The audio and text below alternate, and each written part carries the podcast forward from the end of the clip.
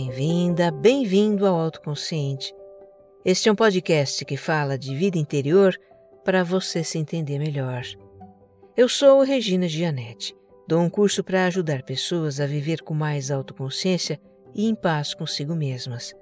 E aqui no podcast, eu sou uma repórter da alma, compartilhando os meus aprendizados. A minha intenção é que ao terminar um episódio, você se sinta melhor do que quando começou. O Autoconsciente é um podcast serial. Escuta desde o início. Aqui tem uma jornada de autoconhecimento para você. Eu te convido a se tornar membro do meu canal no YouTube. Com uma assinatura bem pequenininha, você me apoia a sustentar esse projeto e tem acesso aos conteúdos que eu faço só para assinantes. Dá um pulinho lá. Tem um link na descrição deste episódio.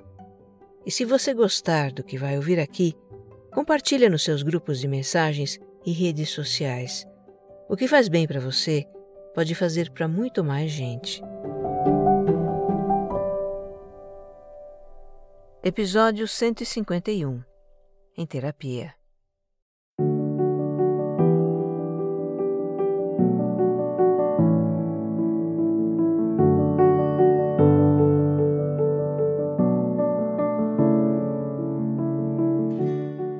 aqui estou eu, voltando de um recesso de férias de 60 dias. Foi bom ter feito esse recesso. Eu estou voltando com um sentimento de saudade. Saudade de conversar com você, querido ouvinte. Saudade desse microfone, de editar um episódio, de escolher as músicas. Saudade do Domingo Sim, de ter episódio estreando e ler os comentários dos ouvintes. É bom a gente se afastar um tempinho de algo, de alguém, de um lugar que faz parte da nossa vida. De repente, esse algo ou alguém é tão parte da vida que é como se fosse um braço, uma perna que está sempre ali.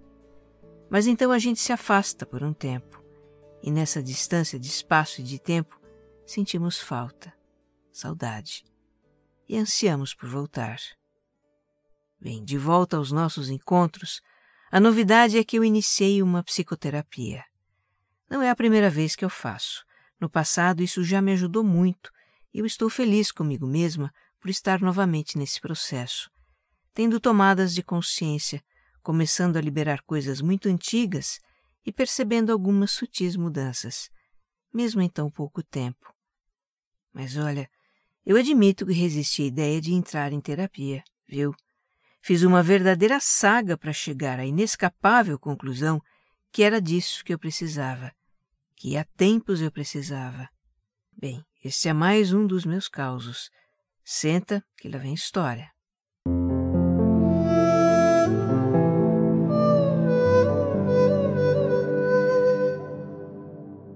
Ano passado foi bem intenso para mim.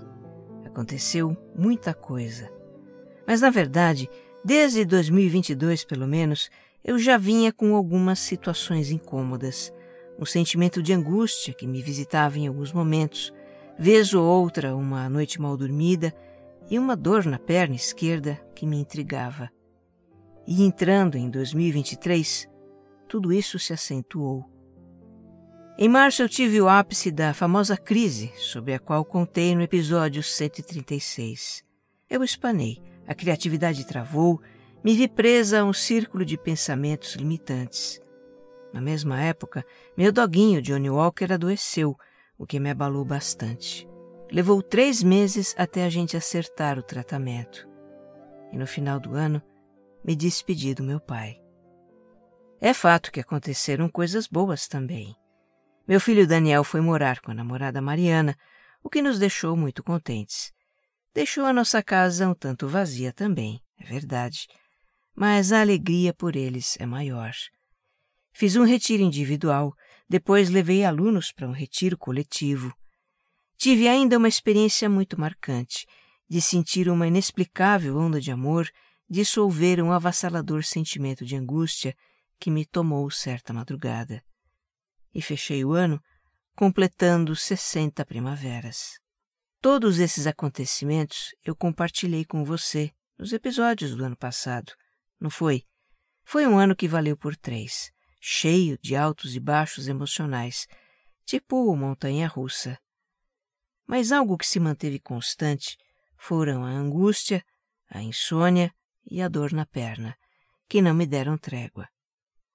Eu, querendo ser otimista, ou quem sabe querendo me enganar, acho que é a segunda alternativa. Eu pensava, é só uma fase. Uma fase, na verdade, meio longa, né? Se eu considerar que os sintomas já vinham de mais longe. Meus filhos, sobretudo Daniel, que é psicólogo, eles pegavam no meu pé. Mãe, por que você não começa uma terapia? Eu desconversava. Pode ser.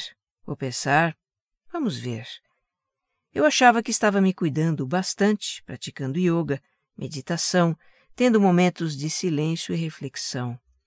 E decidi que a prioridade era tratar a dor na perna. Foi aí que eu procurei o Júnior, meu quiropata, aquele que me torce feito um cubo mágico. Ele localiza e rompe uma fibrose no músculo posterior da perna. Eu tinha vivido anos com aquele músculo encurtado e não me atrapalhava.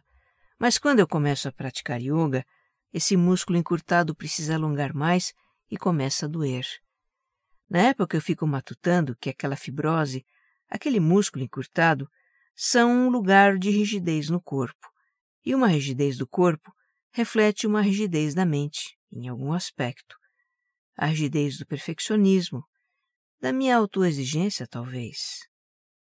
Depois do quiropata romper a fibrose, eu procuro a Vitória, uma fisioterapeuta que também já me salvou em outros tempos. Ela tem um toque mágico. Puxa aqui, aperta ali, e a Vitória fala: É, eu sinto muita resistência na sua perna. E aí ela me ensina exercícios para alongar essa perna encurtada. Faço os exercícios por semanas e a dor melhora um pouco, mas não some. A perna dói quando levanto de uma cadeira. É tão aguda que por instantes eu não consigo andar. E muitas vezes lateja quando eu estou deitada de lado na cama. A fisioterapeuta então me recomenda uma outra especialidade, a microfisioterapia. É uma terapia manual que, pelo que eu entendi, localiza pontos do corpo em que a energia vital não flui como deveria e a libera. Chego para o atendimento, falo da minha dor, a terapeuta palpa aqui, alisa ali, e lá pelas tantas ela crava. O que você tem aqui é uma resistência. Ao que é que você está resistindo na sua vida? Gente, por essa eu não esperava. Caiu uma baita carapuça na minha cabeça. Pela segunda vez em pouco tempo, de pessoas diferentes, eu ouço essa palavra resistência. E agora também me perguntam a que é que eu estou resistindo na minha vida. A resposta soa claríssima na minha mente. Eu estou resistindo a fazer terapia. É isso. O poder das perguntas é provocar uma resposta. Eu sabia bem qual era a resposta. Eu sabia bem do que precisava e estava resistindo a isso.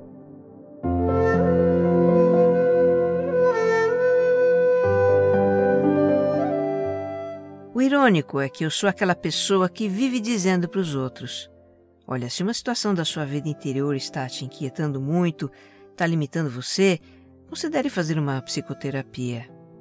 Nos episódios, quantas vezes eu falei isso? E nas respostas de comentários de ouvintes, então? É todo dia. Pois é. Mas por que é mesmo que eu faço esse podcast, não é? É para falar o que eu mesma preciso escutar. E falar para você também, é claro. Eu bem sei o quanto eu preciso escutar tudo isso. Depois da sessão de microfisioterapia, eu volto para casa pensativa. Eu não digo que levei um tapa na cara, porque acho essa figura de linguagem um tanto drástica para falar de mensagens que chegam para a gente dizendo certas verdades. A imagem que eu faço disso é aquela cena do filme Harry Potter, o primeiro filme, Sabe quando ele ainda mora com os tios e começa a receber cartas chamando para ir para Hogwarts? Começo a pensar seriamente em ir para terapia. Nisso já estamos em agosto, setembro, ou seja, faz meses que eu estou com esse assunto em banho-maria. Mas agora eu tomo uma atitude. Peço para minha nora o contato do psicólogo dela, que é junguiano. Me agrada a ideia de fazer terapia com um junguiano. Ok, convencida de ir para a terapia, eu estou. Eu só não tenho muita pressa, sabe assim? Porque de repente a gente resiste à ideia de fazer terapia, né? A parte de nós que resiste é o ego, a nossa parte consciente, que teve tanto trabalho para se construir. Construir a sua identidade, sua autoimagem idealizada, suas personas. O ego teve tanto trabalho para montar aquela melhor versão de nós mesmos. Reprimiu aspectos da nossa natureza humana que considerou inaceitáveis. Defeitos, fraquezas, impulsos egoístas, sentimentos vergonhosos, negativos, condenáveis. Enterrou tudo isso bem fundo, assim como as lembranças dolorosas, traumáticas de situações do passado com que não deu conta de lidar. Baniu esses conteúdos todos para o inconsciente, a porção da psique onde ficam esquecidos. Vamos lembrar que o ego faz isso como um mecanismo de defesa, para evitar a dor da rejeição, da perda, da falta, da aniquilação. O que está lá no inconsciente é tudo com que o ego não quer lidar. Daí a resistência do meu em fazer terapia, que vai justamente mexer com esses conteúdos inconscientes. Dá um frio na barriga pensar nisso, né? Confesso. Mas enfim, como diria Jung, aquilo a que a gente resiste, persiste. Os conteúdos que o nosso ego interno inconsciente estão esquecidos, mas não inativos, e ficam provocando os problemas incômodos que se repetem na nossa vida ou perduram ao longo do tempo, como a angústia que vinha me visitando, a insônia. Chega uma hora em que fica penoso demais seguir com os nossos fardos, porque afinal, tudo a que a gente resiste persiste e se torna mais forte.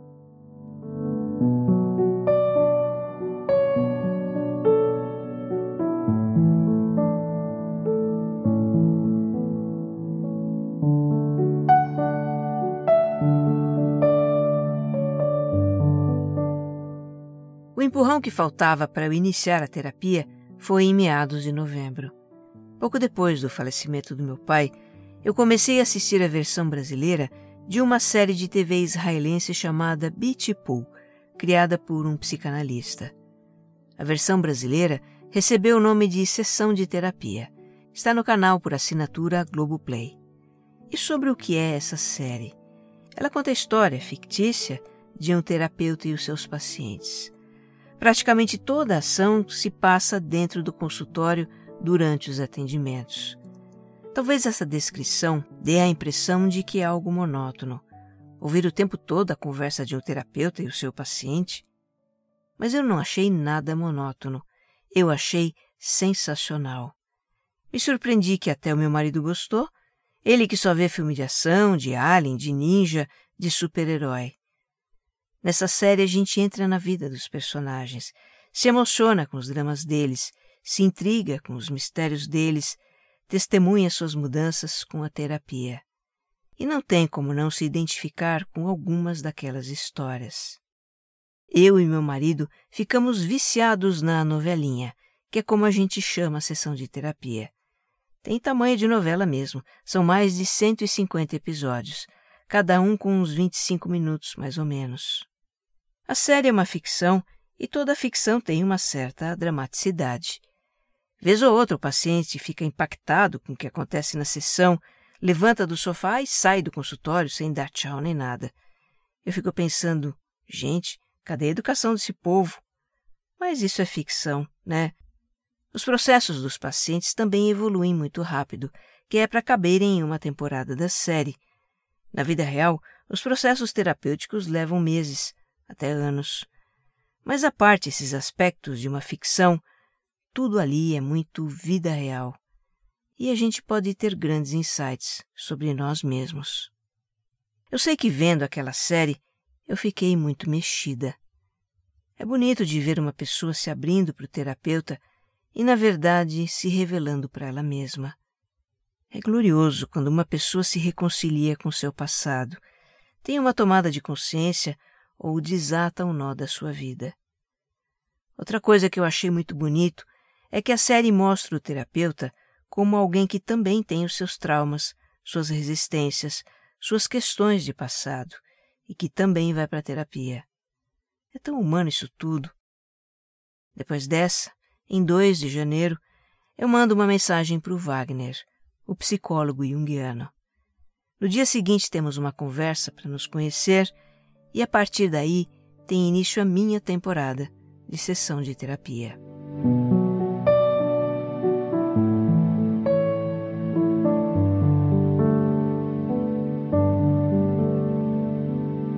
Existem várias abordagens de terapia.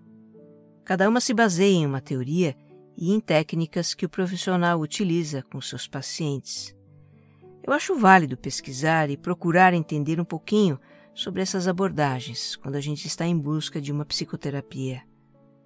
Eu escolhi a abordagem junguiana porque me identifico muito com a teoria do psicanalista suíço Carl Jung, como já deu para perceber, né? Em quantos episódios eu falei da teoria dele aqui? Listei todos na descrição deste, tá? A chamada psicologia profunda que ele criou contempla a dimensão espiritual do ser humano, e espiritualidade tem um lugar central na minha compreensão da vida. Bem, na primeira sessão, eu contando para o Wagner sobre os meus sintomas, me sinto como se estivesse com as sete pragas do Egito, sabe assim?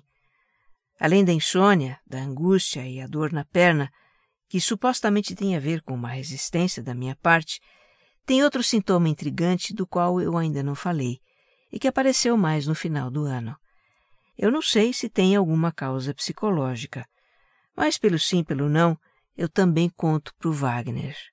Esse sintoma é um tipo de alergia de pele, uma alergia que cada vez aparece no lugar e some.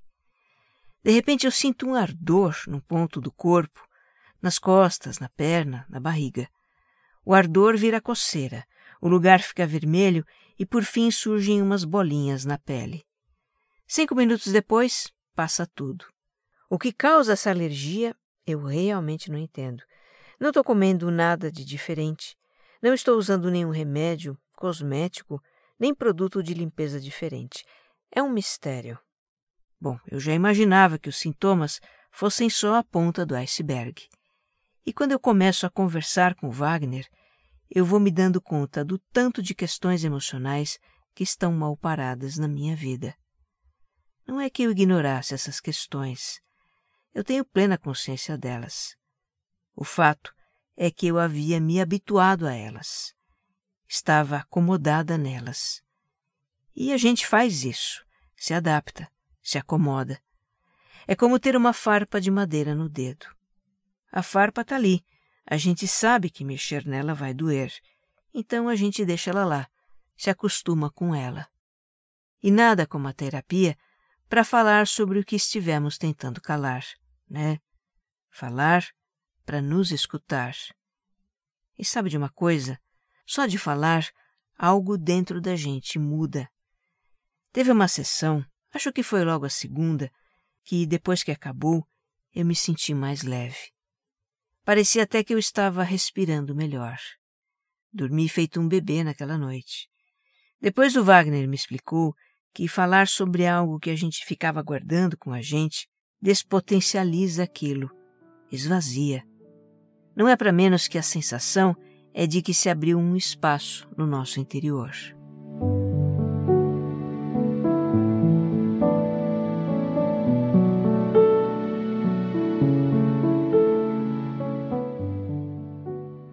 terapia, conversa vai, conversa vem, você acaba chegando a alguma questão da infância, claro. E não demorou muito para eu começar a relembrar passagens da minha vida.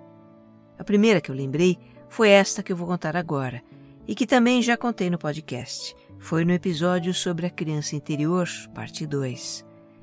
Eu associo essa passagem com uma dificuldade que eu sempre tive, ainda tenho, de expressar o meu desejo de querer algo para mim, por receio de parecer egoísta e de ouvir um não.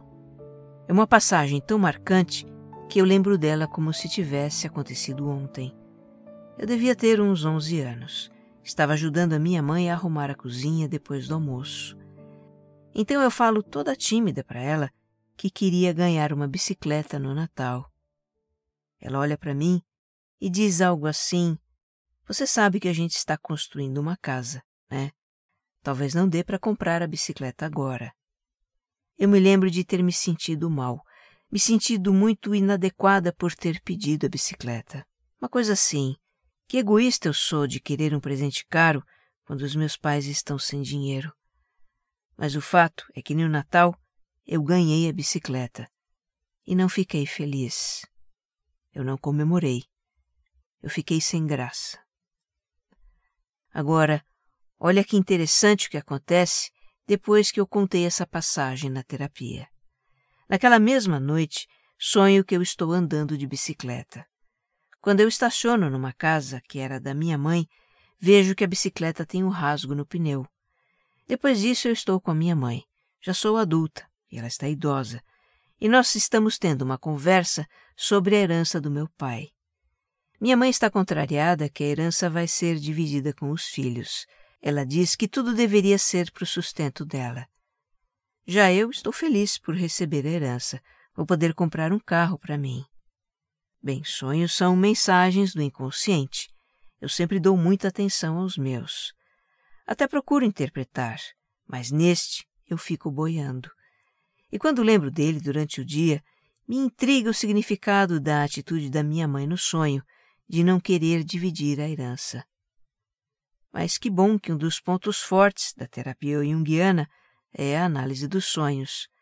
Eu conto para o Wagner e ele me lembra que o sonho é uma autorrepresentação, quer dizer, as pessoas que aparecem no sonho representam aspectos de nós mesmos. Na análise dele, a minha mãe ali, naquela situação de reclamar para si uma herança, representa o aspecto de mim que é capaz de reivindicar as coisas para si, de expressar abertamente os seus desejos. Interessante que outro aspecto de mim no sonho, que sou eu mesma, esse aspecto não julga a atitude da minha mãe e ainda pensa: que bom, vou comprar um carro com a minha herança. Quer dizer, o sonho mostra partes de mim que não têm pudor algum em desejar algo para si, que não sentem culpa nem inadequação por isso, que não se preocupam se estão parecendo egoístas. O que é muito diferente do que eu senti na história da bicicleta. Naquela ocasião, eu me senti egoísta. E para não me sentir egoísta, nem passar a impressão de estar sendo, muitas vezes na minha vida reprimi o que eu realmente queria. E foi muito bom, muito libertador vivenciar, sem julgamento, com naturalidade, a expressão de um desejo meu, ainda que isso tenha acontecido em sonho. E, na verdade, para a psique não tem diferença entre realidade e sonho. As duas coisas são vivências psíquicas, são igualmente reais. Bem, essa vivência que eu tive foi apenas a primeira dessa nova temporada de terapia. E o processo continua. A cada sessão, uma tomada de consciência, algo para refletir, uma liberação. Eu resisti a entrar no processo, mas quando entrei, foi de cabeça. E isso está me fazendo bem. Eu estou dormindo melhor, os episódios de angústia diminuíram muito, a dor na perna passou e a alergia também.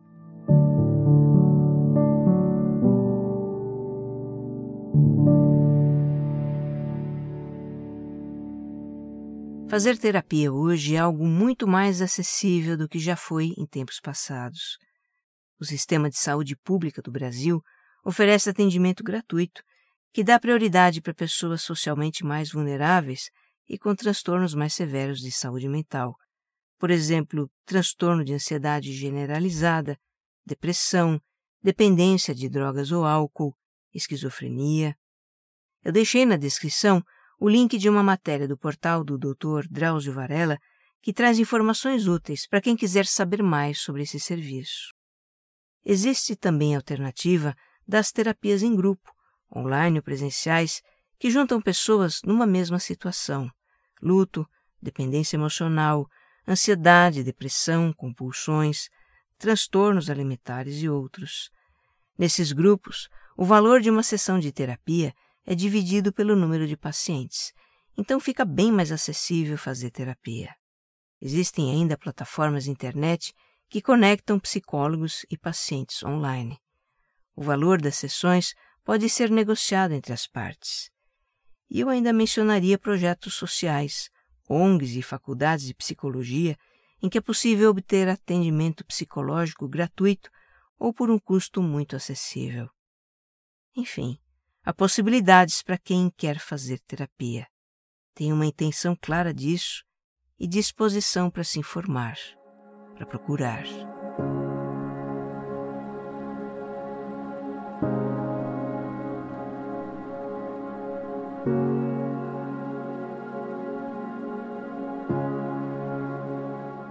Eu encerro este episódio com uma história da série Sessão de Terapia que me comoveu muito. Desculpa, tá? Eu vou dar um spoiler, mas o estrago não vai ser grande. Tem vários outros casos muito bonitos também. A história de uma personagem muito jovem que descobriu um câncer. Ela procura um terapeuta porque está num baita conflito com isso. Uma parte dela está com muito medo e quer o apoio das pessoas, enquanto uma outra parte não contou sobre a doença para ninguém, não quer que a família saiba, não quer nem se tratar. No decorrer da terapia, vão se revelando as causas desse conflito na história familiar da personagem. Acontece muita coisa no processo dela. Os pais acabam sabendo da doença, ela começa a se tratar e ainda sente muito constrangimento por estar doente. É difícil para ela se mostrar tão vulnerável. Mas depois de uma conversa na terapia, ela tem uma atitude surpreendente. Tirar o gorro que ela usava para não mostrar a perda de cabelos. É uma cena muito bonita. O momento em que ela se mostra completamente vulnerável é também um momento tremendamente poderoso. Já me cai um cisco aqui só de lembrar. Para mim, essa cena resume o que é uma terapia. Uma conversa com alguém que é preparado para nos ajudar a verbalizar os nossos incômodos, a tomar consciência daquilo que o inconsciente revela, a resgatar e ressignificar passagens marcantes da nossa vida. E para que tudo isso? Para apaziguar os nossos conflitos internos e nos sentirmos mais em paz, mais inteiros, para sermos mais autênticos. Que você esteja bem. Um abraço.